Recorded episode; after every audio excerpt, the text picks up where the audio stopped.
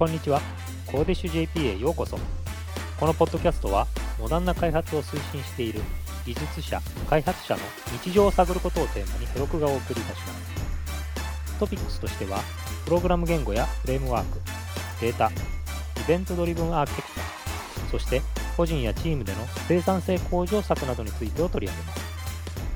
私は Salesforce でヘロクを担当している長野聡です。このエピソードは Deeply Technical がテーマとなります。本日はタオドライブ株式会社の松本さんと米井さんをゲストにお迎えしております。松本さん、米井さん、よろしくお願いいたします。はい、よろしくお願いします。はい、よろしくお願いします。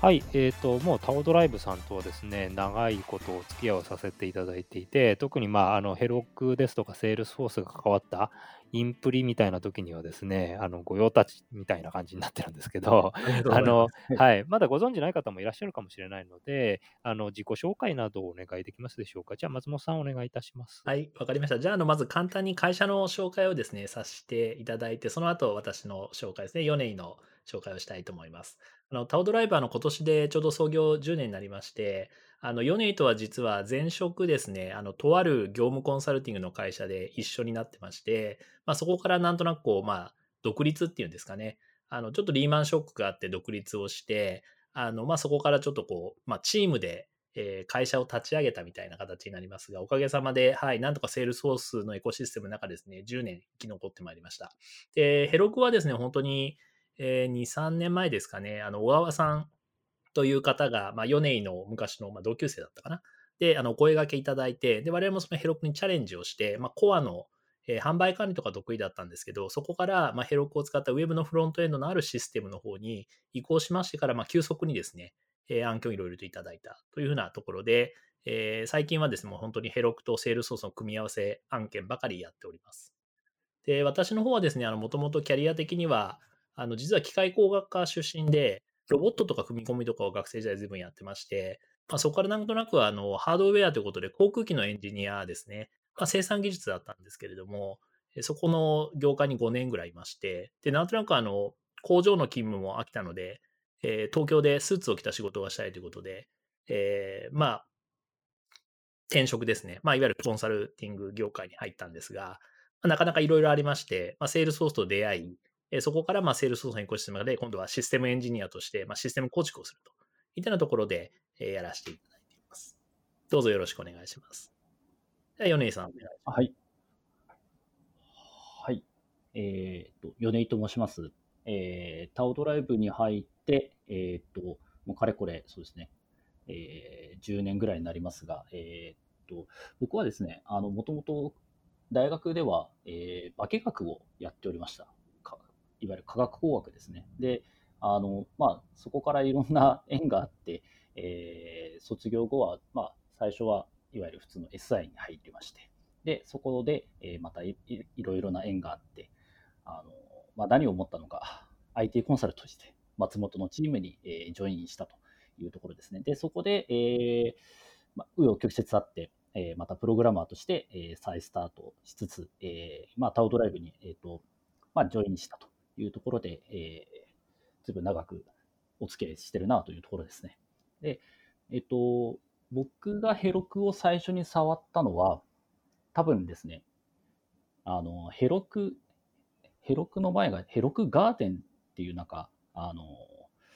えーそんなサービスをやってたな、なんとかガーデンっていうサービスでやってた時があったと思うんですけど、それがなんか終わるか終わらないかぐらいの時に、初めてあのヘロクというものを、えー触って、あ、これすごいな、面白いなっていうので、えーっと、その時はまだしばらくそうですね、あの遊び感覚でいじってたというところで、まあ、その後のあの、えー皆さんご存知のように、えージラとかですね、イカとか、なんかそういうプランが出てきた時代もあって、まあそれをなんだこれやと思いながらいろいろ楽しげにあの見て、えーずっとウォッチはしてきたんですけども、えーまあ今、あのこうしてこうヘロクをふんだんに使って、まあいろいろ SI のサービスとかやってるとということで、えー付き合いとしてはまあまあ長い、えーまあそこそこ長いのかなと思いますけれども、えーまだまだ、えー未熟者ではございますので、どうぞ引き続きよろしくお願いいたします。はい、よろしくお願いします。ありがとうございます。まず、あの、10周年というか、創業10年目ということで、おめでとうございます。ありがとうございまはい、す。ありがとうございます。やっぱ 10, 10年前と比べて、どうですか？あの、気持ち的に変わったりしましたか？まあ、もっと言えば、あー10年前にこんな状態になってるみたいなことって思ってました。まあ、あの、パンデミックとかそういうのは全然抜きにして。でもやっぱり開発という意味では、まあ、今作っているようなものが、まあ、まずそのクラウドに関する議論がもうなくなったっていうのは楽ですね。もう昔は本当10年前は本当にクラウドにデータを預けていいのかっていう議論をお客さんとやんなきゃいけなかったのがもう今はそのクラウドが第一選択であるっていうふうにはもう随分なっていちいちそのクラウドの説明とかセキュリティの説明っていうのはまあ限られたお客様だけで済むのはもう本当に変わりましたね時代が。そもそも10年前からセールスフォースやってた感じですか？そうですね。最初からあのコアの方で、えっ、と、まあ、その、えーなんでしょうね。まあ、業務アプリケーションとか、あとはあの途中から GLOVIA っていう、まあ、富士通さんのパッケージのインプリとかも始めたりしていたので、本当にコアのものを作ってましたね。で、特にコアの中でもデータモデルがめんどくさい部品表とか、そういうのをあの、ヨネイとちょっと頑張って作っていたという感じですね。えー、お客様の層とかも、じゃあ、昔と比べて今とは全然違ったりするんですか？同じような感じですか？そうですね。あの、ヘロクのおかげで非常にお客さんのセグメントが変わってきて、えっと、一時はあの掃除機ですね、あの東証一部の大手製造業とかで業務コンサルをしながら、えー IT 部門とコネクションを取って、業務側から落として、えーセールスソースを実際ですね、結構あの活用しませんかみたいな営業をかけたりとか、そういうモードが多かったです。それからだんだん中小、中堅っていうのが落ちていって、で、またあの昨今ヘロクを入れたおかげでですね、まあ、あの長野さんからも結構ご紹介いただいてますけど、大手さんが結構出てくる、まあ、あの上場会社とかも増えてきて、まあ、そういう意味ではポートフォリオがですね、本当にその、まあ、持ってる技術によってお客さんのポートフォリオも変動してるっていうのも興味深いところありますね。うんうんうん。あれ、米井さんはタオドライブにジョインされたのって、もう創業当初からですか？えーっと、ほぼ創業当初ですね。あの、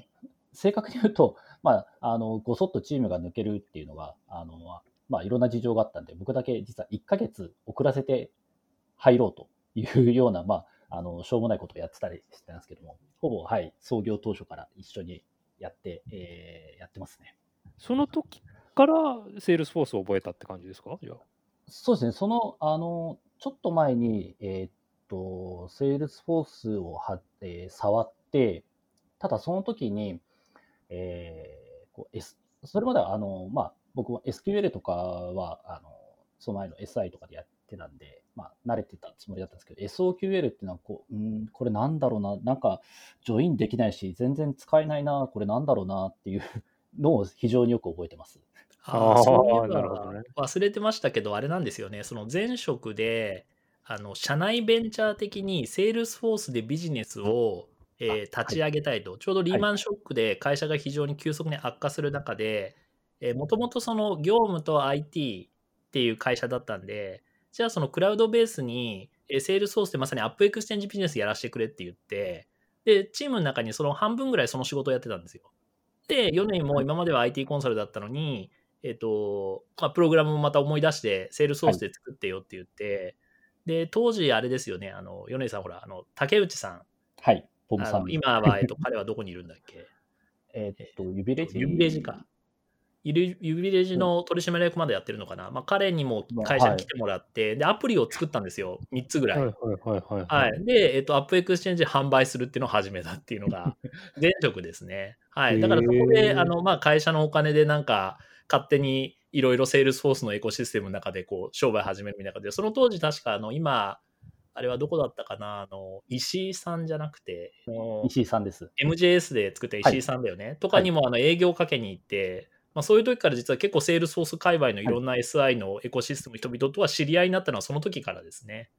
ああ、そうなんですね。はいじゃあまあ、セールスフォースのところと10年っていうような感じがやっぱり強い感じなんですかね。そうですね。で、まあ、 Heroku という武器を持って、我々もそのすごい、まあ、いわゆる標準的なウェブ開発の世界にバーンって入ったら、こんなに世界が広かったんだみたいな感動はちょっとありますね。いいですよ、そんなあの広く持ち上げなくて。あいやいや、あの広く持ってあげないんですけど、本当にそう思ってるんで。はい あはいで、えっと、今日のテーマというか、まあ、はい一応あの、 Heroku Connect についてのお話を中心にちょっとやってみようかなと思っていて、で、なんでかっていうと、やっぱり、あの、セールスフォースの人たちにとって、 Heroku ってこう、なんだこれみたいな人たちも結構多かったりだとか、特にアプリ作るみたいなのって特殊じゃんっていう人たちが結構多い中で、やっぱり Heroku Connect っていうところで理解いただけるっていうのが結構多かったりするんですね。だから、取っかかりとして Heroku Connect っていう話が、特にセールスフォースの人たちに対しては、こう、引っかかりが良かったりだとか、してたりはするんですけど、それをこう、SIR さんが使うにあたって、こう気をつけた方が良かったことだとか、あと、こういうことだと別にヘロクコネクトいらなくねみたいなものがあったら、そういうお話もちょっとやってほしいなというふうに感じに思っていますと。なるほど。で、まずはじめにそのヘロクコネクト自体を、えっと、もうどのくらい使ってらっしゃいますかね？もう何件もやられてると思うんですけど。なんかパターンみたいなのって見えてきました？はい、もうあのコネクト、まあ、そういう意味だとあのまず連携を、えー、といわゆる手組みで組むというのは我々もすごいこう避けたいとこなんですよね。まあ、API を叩けば連携というのはできるにせよもうとにかく何か出来合いのものを使いたいっていうのが強いので例えばまあ JS フォースとかは使っていくにせよやはりプログラムなので、まあ、要するにローコードノーコードの世界に持っていきたいってなると,、えーとまあ、 Heroku Connect ってまず選択肢、まあ、標準ですからねがありで、あとはまあ私どもだとまあ C データを使ったりっていう意味で、まずまずそこでノーコード、ローコードを選択したいっていうパターンがあのわ私どもは強いですね。もう手組みを避けたいっていう思い。で、その中に Heroku Connect っていう選択肢が純正としてまずあるよねっていうような捉え方をしています。もう10年前からそういったこう連携話みたいなのってあったんですか？あ、連携話はね、あの本当に時を問わずに多かったですね。あの特にオンプレとの連携って話は昔からありました。そういう時ってやっぱりこう、ヘセールスフォースの API の仕様を見て、書いて、トライしてみたいな、そんな感じだったんですか？そうですね。まあ、米さんそうだよね。 REST で大体叩いてたよね、いつも。でえっ、と、昔はな、あと、 Talend Open Studio を活用したりっていうことが多かったと思うんですね。あの、 Talend、はいはい。はい、 Talend Open Studio で、えーまあ、ジョブを組んで、まあ、えっ、と、結局、その当時はですね、えっ、と、 Talend Open Studio から、えー生成した JAR ファイルを、まあ、あの、どこかのマシンからあの定期的にキックして、えー連携させるとか、オンプレの、えー、とデータをですね、あの、セールスフォースに入れるとか、まあ、そういったことをやったりすることもありましたね。もう完全非同期的な感じが多かったとですかね。そうですね。はい。非同期で何か、あの、なので、その当時はやっぱりバッジで何かを動かす、スケジューラーとか、まあ、そういったものを活用しながら、あの、連携させるっていうことが、あの、多かったですね。例えばこう、このシステムともリアルタイムで連携してくれないと入れられないんだよみたいな、そういった案件とかってありました？リアルは意外とないですね、うん正直。はい。まあ、業務システムが私ども多いので、やっぱりそのせいかもしれないですね。リアルって本当に少なかあったです。なるほどね。じゃあまあ、あの昔から今も含めて、あんまりこう、なんですかね、複数のあのシステムで一つのワークフローを完結させるみたいなことはやってないよっていう感じなんですかね。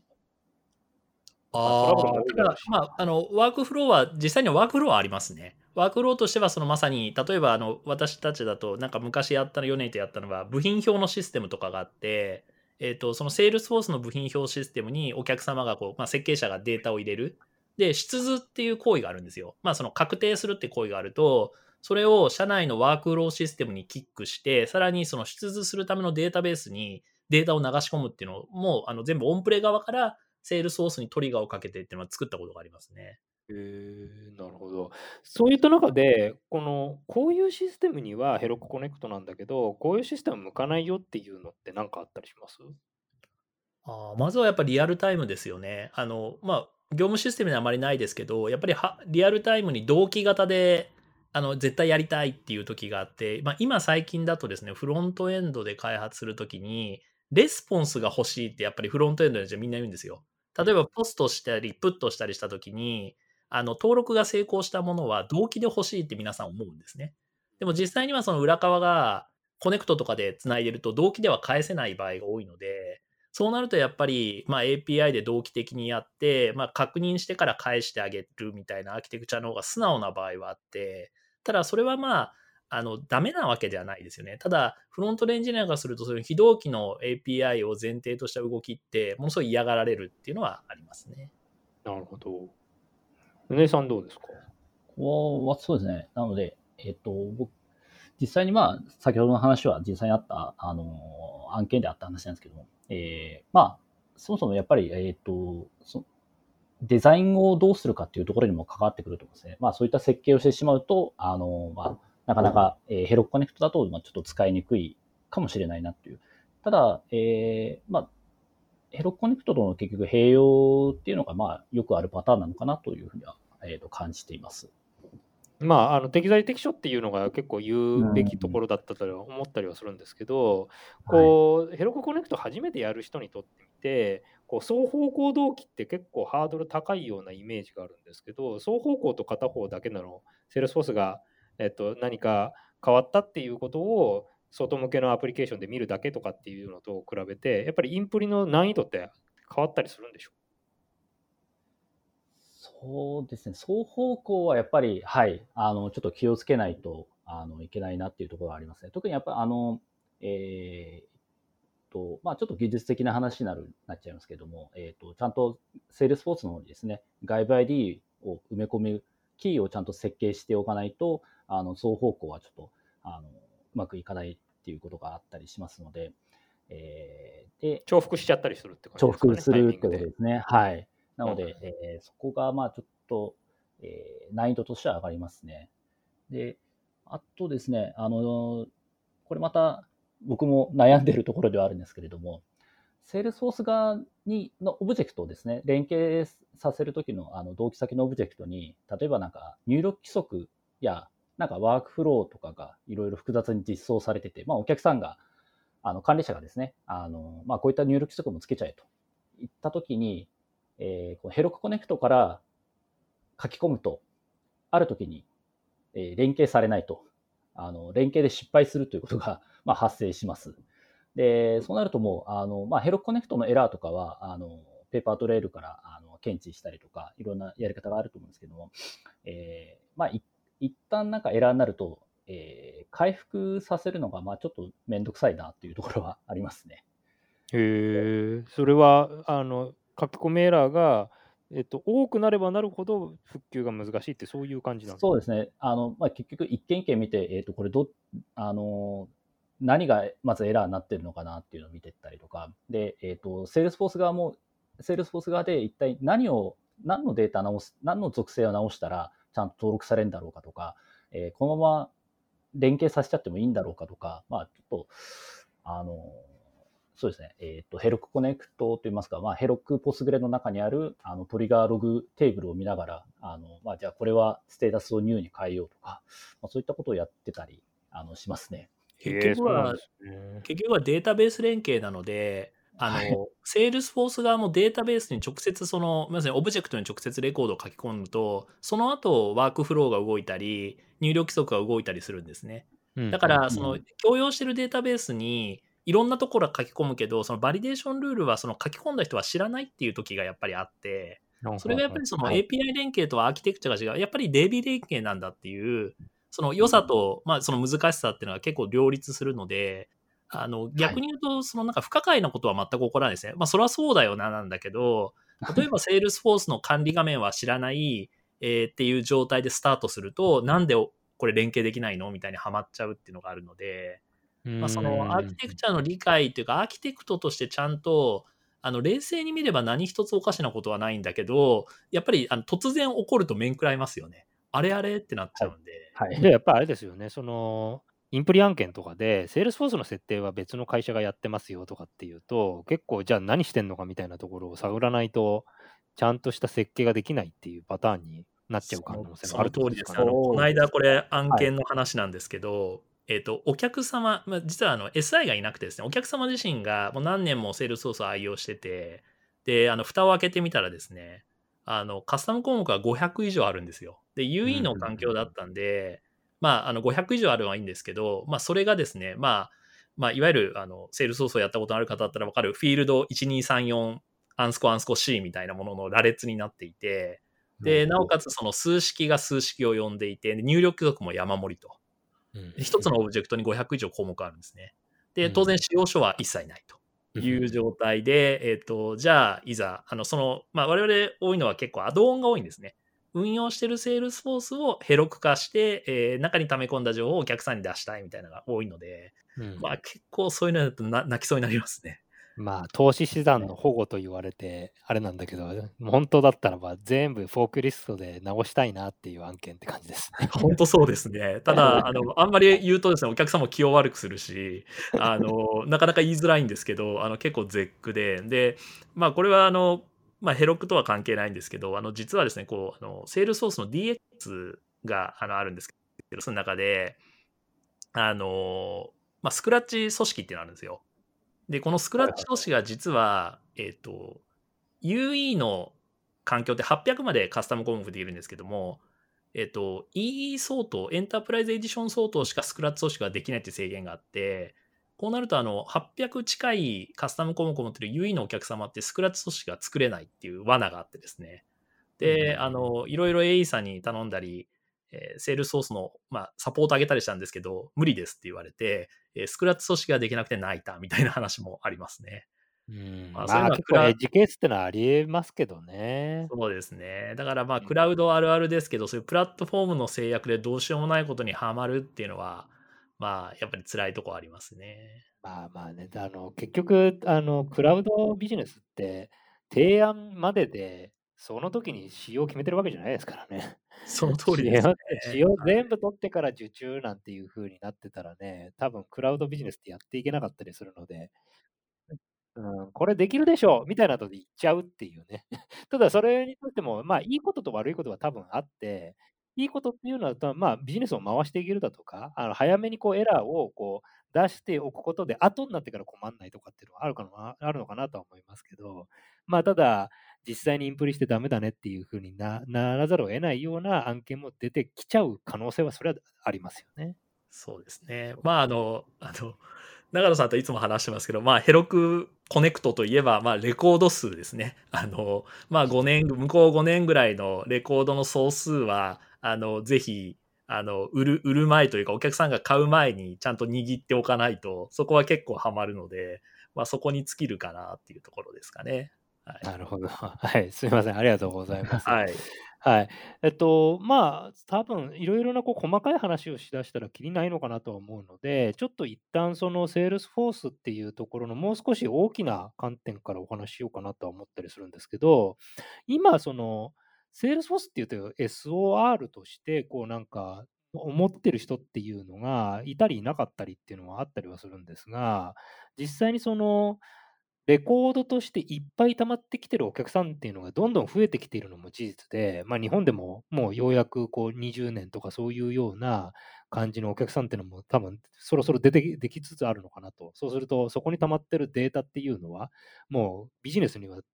必ず必要なデータなんだけれどもあんまりこういろいろ変更もしたくないみたいな時に、そういったものを外向けにアプリケーションとして持ち出しましょうみたいな時に使うのが、まあ、ヘロクだったりだとか、他のそのものとの SOE との連携みたいな話だと思うんですけど、そういう案件ってやっぱり御社に来るときって、あのこう SOE、SOR みたいな、そういったその、なんですかね、ボキャブラリーの中からお客さんっていうのは、あじゃあこれはヘロクだねとかっていうふうに理解してもらってるもんなんでしょう？まあ、その SOR、SOE っていうのはまさにそのこの文脈だと分かりやすい、まあ、システムレコードとシステムエンゲージメントっていうのは分かりやすいんですけど、お客様が SOR、SOE という、まあ、言葉を使ってくることはほぼゼロ。で、まあ、これはまあセグメントによるとは思いますが、で、概念として理解されてるかっていう意味も相当厳しいかなという感じありますね。ただ、本能的にセールスソースを長く使ってるお客さんは、もうデータは入ってるので、これを公開したいという意味では、おっしゃるように、まあそうですね。あのお客様自身がそのあるものを出したいっていうお客様は、すっとあの受注に至るケースがすごく多いので、あのまあ、本能的に理解されてるんだと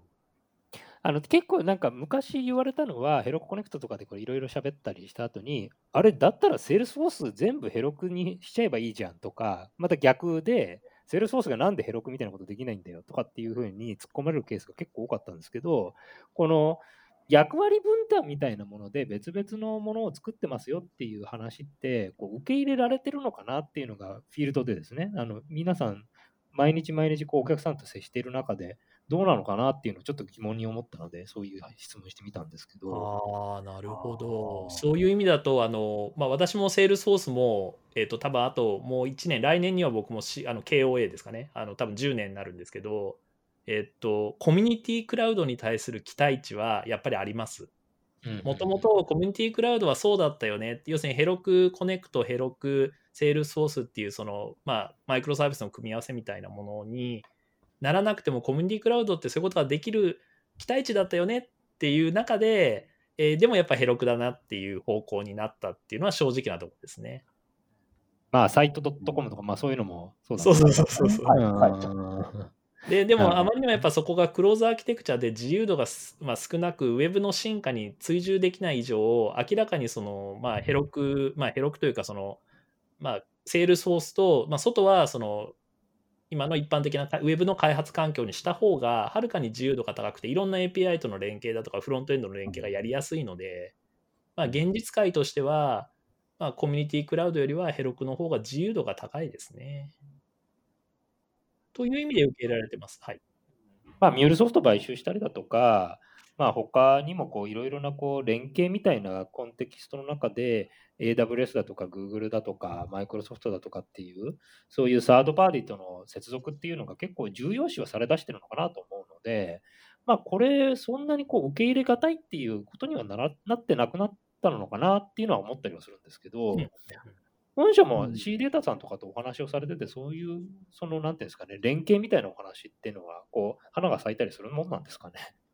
あこれがですね、結構あの C データさんから案件ってちょくちょく来ます、正直。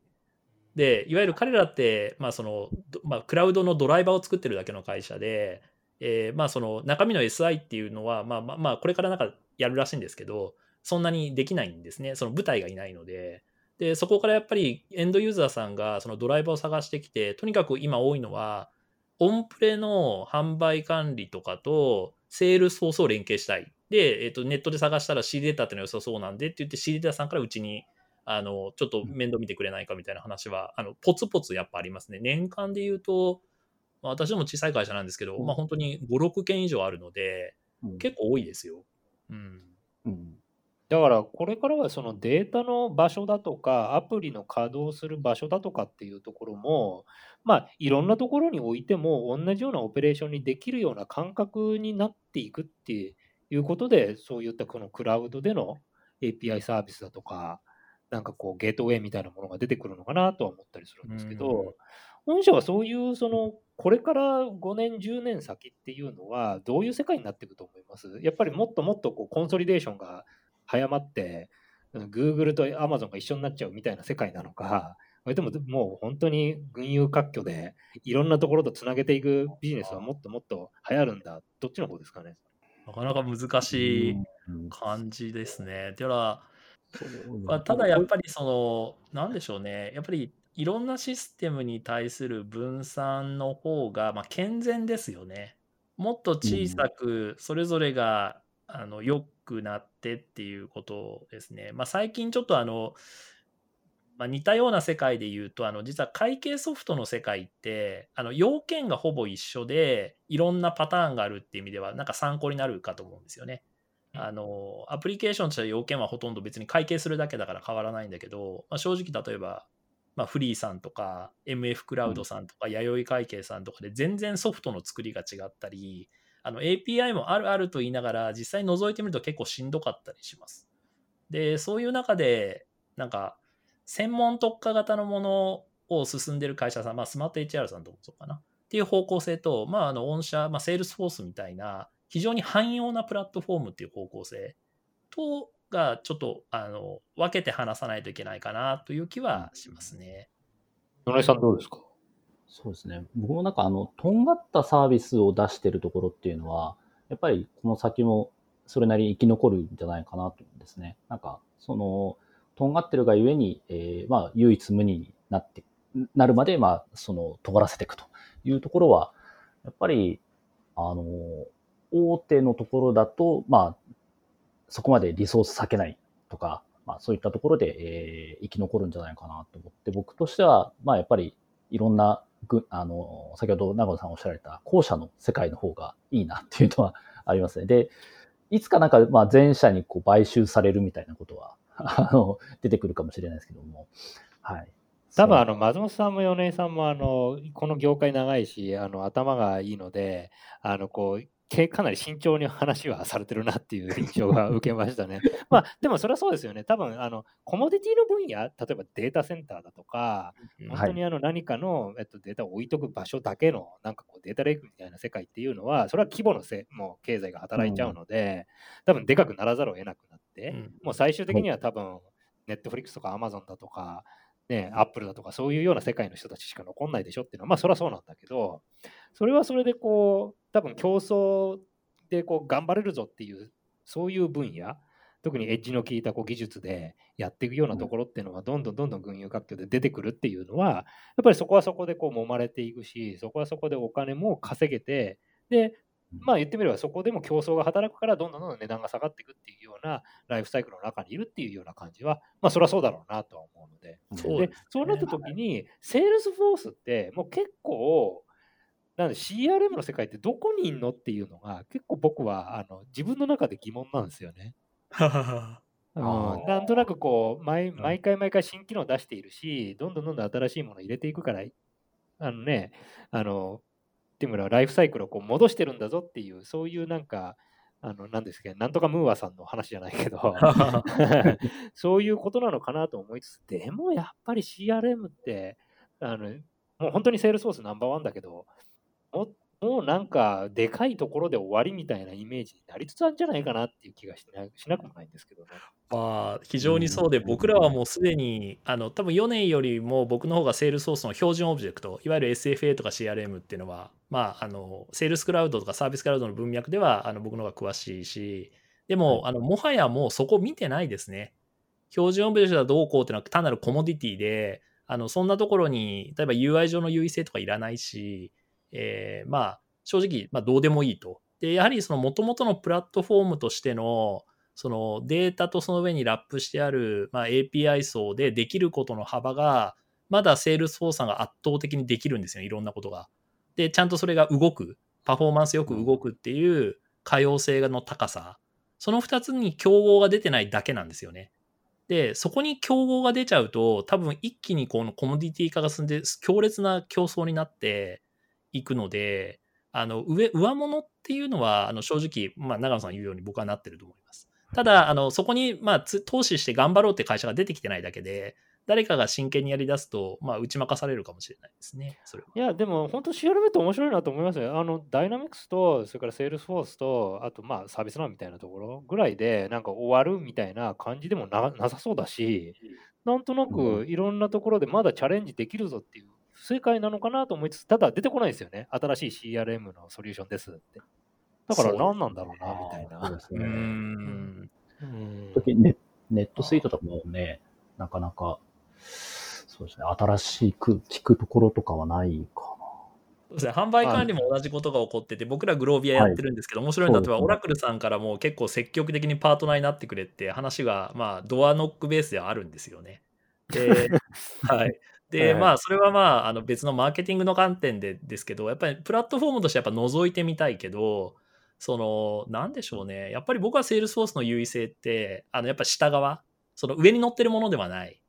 で、正直、 LEX には優位性があるわけではないけども、やっぱ下に乗ってるメタデータシステムはすごいですよ。やっぱそこを誰かがオーバーテイクして競争者が出てきてくれたら、業界もっとある意味価格が下がり出すので、そうするとシェアが伸びて、私たちは潤いますね。で、今一強なんで、まあ、価格拘束力をセールス奏者が持ってるっていう状況だとは思ってます。で、まあ、それぐらい出来がいいので、まあど、どうするんだろうっていうのは、まあ、それはあの大資本のルゲームの中ではすごく楽しみにしてますね。うん、だからこそやっぱりこねくり回さない方がいいと思うんですよね。 Salesforce はもう Salesforce のままで、一番のコアのところをもう本当に美味しいところだけ使って、なんか細かいことやんなみたいな。で、それは Heroku Connect とかで、ポスグレみたいな汎用性のあるデータベースに入れちゃって、どっちで好きなことやりましょうと。フロントエンドのところとか、うんどんどん技術革新も、まあ、うん広がっているわけだし、いろんなフレームワークだとか、 React だとかいっぱい出てきて、なんか楽しいじゃないですか、そっちはそっちで。そうなんですよね。そうですね。はい。だからそれでやりましょうよっていう、そういう文脈で Heroku Connect、Heroku っていうのが、Salesforce のアタッチメントみたいな感じであの考えられるといいんじゃないかなと思ったりするんまですけど、ねまさにそうですね。まあそういう意味だと、あの、まあ、 Salesforce のコミュニティで有名な方のうちの何人かの、そのまさかりを投げがちな人々っていうのはまあいて、あのそういう人たちもやっぱそういう文脈で、私も あの誰とは言いませんけど、すごい賛成です。あの今、長野さん言ったようなことですね。要は役割分担で、オープンな世界の openness はもう Heroku が担った方が、素性がいいので、まあ、 Salesforce は今のままですね、頑張ってほしいなという 感じは、あの本当です。ただ、そのためにはね、やっぱり売れていかなきゃいけない中で、あのまあ、シェアを伸ばしていくっていうところはありますが、まあ、管理画面としての Salesforce は正直、あの便利なんですよね。まあ、ビューとかレポートとか、これは作る気にならないので、まあ、そういう意味では、まあ、非常にもう、まあ、熟成しましたね。っていう気まあ多分でもいいろんな人たちからこういろんな意見が来て MeToo みたいなことやんなきゃいけないから機能的にもここを入れないとってのもあるんでしょうけどね。まあ開発の人たち大変なんだろうなと思うんですけど。ね。はい すいません、ありがとうございます。はい結構面白いのは、そのアップルみたいに、えっと、買収とインテグレーションが意外と上手になってきたなっていうのは10年見てて思いますね。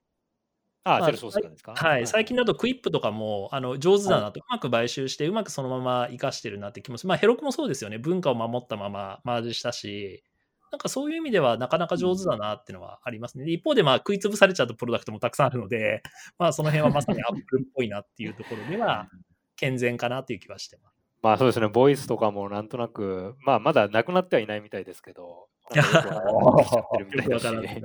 ああと、まあね、あの CDP のプロダクトもなんかあったなみたいなのもありますあね。いろいろありますよ。で、すまあ、ね最近はちょっとコミュニティであんまりそういう話をすると、あのちょっと嫌われるので、あの僕らも、まあ、僕とかヨネイとかもあんまりコミュニティでそういう話はしないようにしてるんですけど、あのえーそういう話は嫌われる必要ないんじゃない？あ嫌われてるんじゃないですか、別に。まあ、それだとトレイルブレイザーみたいな世界にはあんまりこう闇はいらないのかなみたいなところはありますね。まあ、うんあれもね、なんとなくね、あの、まあいろいろ僕も思いはあるんですけど、言わないようにしましょうか。まあそれはまたそのそういう回の時に、はい、ぜひ。うんあ、そうだ、あのね、トレイルブレイザーがこの YouTube でね、な中田のあっちゃんも喋ってくれてたし、はいはいはい本も売れてるといいですけどね。そうですね。うん、本なんか届きました？買いました？よくよくわかんないけど、僕まだ買ってないですけど。立ち読みですね、私は。あそうなんですね。はいすみません、ありがとうございます。えっと、まあ、そろそろまとめようかなみたいな、まあ、まとまらなくてもいいんですけど、はいあの、まあ、この10年、多分、えっと、え Salesforce の、まあ、あの、メインとした SI というような形で Heroku にも関わっていただいて、まあ、結構、その、面白いこと、それからあと、辛かったこと、いろいろあったとは思うんですけど、これからの10年の SI って、どういうふうな感じで進んでいくべきかって、まあ多分それ知ってれば苦労ないよっていうことはあるんだと思うんですけど、あのもしなんか自分の思いみたいなことがあれば教えてもらいたいなと思って、松本さんはいかがですかね？そうですね。まあ、あの、あの原理原則というか、やっぱりげあのこ根本的なことをちゃんとできなきゃいけない中で、まあ、最近そういうのちょっとツイッターとかでも、あのなんか木の絵を描いてみたり、根っこがどうとかっていろいろ議論ありますけど、一つ、まあ、 Salesforce ってちょっと狭い文脈で話せば、まあ、とにかく SFDX にしてくださいですね。で、あとは、そのコンテナ的なもの、まあ、 scratch org みたいなことになれると、そのまあ、結局それって Docker だったり、まあ、 Heroku の Dyno だと一緒なので、まあ、そういう方向でいけば、その Salesforce の世界のこの10年の変革で一番多かったのは SFDX。これによってすごくオープンになったので、えーそこをうまくこう結合していけないと、あの次の、まあ、数年が生き残れないですね。で、まあ、10年っていう文脈でいくと、あの正直、うん、まあそうですね。まあ、価格の問題とか、えですかね。あの今まではそのなんかヒアリングというものをベースに積み上げてお金はいくらですみたいな SI だったと思うんですけど、これからはどんどんこういう話だったら単価、まあ車みたいな感じですね。ベース車両としてはおいくらになって、お客様のオプションをつけるといくらになりますっていうふうな世界に SI が移行していかないと、やっぱりコモディティ化する中についていけなくなるので、まあ、販売という意味ではそういうふうにまあ見積もれるか。で、まあ、技術は内部的にモジュール化、製造業の用語で言えばモジュール化をして、えー、同じことを繰り返してやっていく話に、まあ、できるかどうか。そうすることによって多分小さい SI も生き残れるし、まあ、大資本も多分同じことはやってくるのかなって、そんなところが今の見立てですね。うん、ってことは、ロボットもどんどん活用していくっていうイメージですかね。自動化とか。ああ、そうですね。自動化は作り作りすぎないっていう、人間あんまり関わんなくてもいいでしょみたいな世界にもなりつつあるのかなと思ったりする。そうですね。あの、まあ、ここでなんか他社の話をしたら、まあ、あれかもしれないですけど、あの、C データさんさっきちらっと出てきたんですけど、あの、聞いた話で言っていいかどうかわかんないですけど、C データのドライバーって全部コンフィグベースで自動生産らしいんですよ。で、パチパチパチってパラメータをセットすると、なんかそれをビルドしてるらしくて、巨大な生産工場、まあその生産技術ビルドシステムがパラメータ駆動で製品を出すみたいな感じになると、それって一つの理想形だなと思っていて、まあ、そういう世界、まあ、セールソースの環境もそうですよね。メタデータっていうパラメータを入れると、まあ、何でもできちゃうみたいな。で、SI もそうなったら、まあ、あのそのシステムを作る方の生産技術の仕事だけみんなでやって、お客さんからのパラメータパチパチって言ったら、プログラム出てきますってなると、まあ、理想ですよね。なるほど。米さん、いかがですか？これからどう、何やっていきたいなとかってありますか？そうですね。あの、ここ数年はやっぱ、あの、ヘロクにも手を出すようになって、やっぱり世界が広が広がってるなっていう感じはします。で、あの、まあ、その、特にヘロクの使い方っていうところではまだまだ、あの、勉強しなきゃいけないところがあるんですけども、あの、最近ではその、えー、 Heroku をやっぱりなんかこう、いろいろつなげるとこのハブにするみたいなこともやっぱ多くて、で、そうなるとなんかこう、つな、あの、まあ、 Salesforce だったりとか、えーっと、僕はあとちょっと試してみてたのが、あの、 Shopify と、えー、 Salesforce をつなぐっていうところで、まあ、その間に Heroku を使って、まあ、あの、連携させるみたいな。で、そうなると結局 Heroku を中、まあ、 Heroku がデータハブのような扱いになって、まあ、 Salesforce もつながるし、えー、他のあのウェブサービスともつながるっていうところとかっていうのが、あのどんどんやりやすくなるなっていうので、まあ、 Heroku がすごい、まあ、そういった担い手になってて、あのなかなか楽しいなと思いますね。で、まあ、そうなると、あの、まあ、いろんなサービスをやっぱり、その、なんですかね、あの、ちょっと触ってみて、なんかこう、あの、あ、これ面白そうだなっていうので、こう試す。で、えー、そういった、やっぱ、好奇心っていうか、いろいろ試してみたいな、面白そうだなって、こう、アンテナを張っていくっていうのは、まあ、常にやっぱり大事だなとは思いますね。はい、ありがとうございました。なんかあの、本当にあの今日とかそのぐらいのレベルで、あの Xplenty さんといろいろちょっと話をしていて、で、はい、 Xplenty さんのこうなんか ETL のサービスってこうあの結構面白かったんで、これからあのお試しで使っていただくといいかもしれないですよ。あの今日はあの YouTube のビデオも上げといたんで、もちろん、ね、わかりました。はい。はい、 Xplenty の、えっと、MySQL からデータをあの接続して MySQL のデータベースに接続して、で、そこからジョインと、それから、えっと、セレクトをしてからポスグレに入れて、で、ポスグレをと Heroku Connect で Salesforce つないで、このデータを見るみたいな、そういうデモを10分ぐらいにまとめて、あの入れてるんで、はい、そういう感じのあの内容もちょっと面白いのかなと思って、もしよろしければ試してみてください。はい、はい、今日はどうもありがとうございました。またな、あのいろいろな案件でお話しする機会はあると思うんですけど、はい、これからもよろしくお願いします。今日はどうもありがとうございました。タオドライブの松本博樹さんと、えー、米井隆弘さんでした。どうもありがとうございました。はい、ありがとうございました。ありがとうございました。小川さんいつもありがとうございます。コーディッシュ JP ポッドキャストのエピソードをお聞きいただきありがとうございました。コーディッシュ JP はヘロクの日本チームがお送りしています。 Heroku は Salesforce に所属し、開発者に愛され続ける PaaS 製品です。より詳しいことは j p e r o c o m にアクセスしてみてください。